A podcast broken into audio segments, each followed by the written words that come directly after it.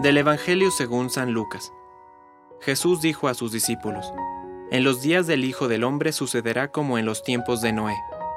La gente comía, bebía y se casaba, hasta el día en que Noé entró en el arca y llegó el diluvio, que los hizo morir a todos. Sucederá como en tiempos de Lot. Se comía y se bebía, se compraba y se vendía, se plantaba y se construía.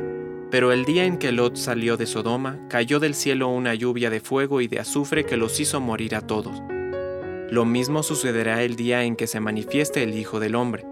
En ese día, el que esté en la azotea y tenga sus cosas en la casa, no baja a buscarlas. Igualmente, el que esté en el campo, no vuelva atrás. Acuérdense de la mujer de Lot. El que trate de salvar su vida, la perderá, y el que la pierda, la conservará. Les aseguro que en esa noche, de dos hombres que estén comiendo juntos, uno será llevado y el otro dejado. De dos mujeres que estén moliendo juntas, una será llevada y la otra dejada. Entonces le preguntaron, ¿Dónde sucederá esto, Señor? Jesús les respondió, Donde esté el cadáver, se juntarán los buitres. Palabra de Dios. Compártelo, viralicemos juntos el Evangelio.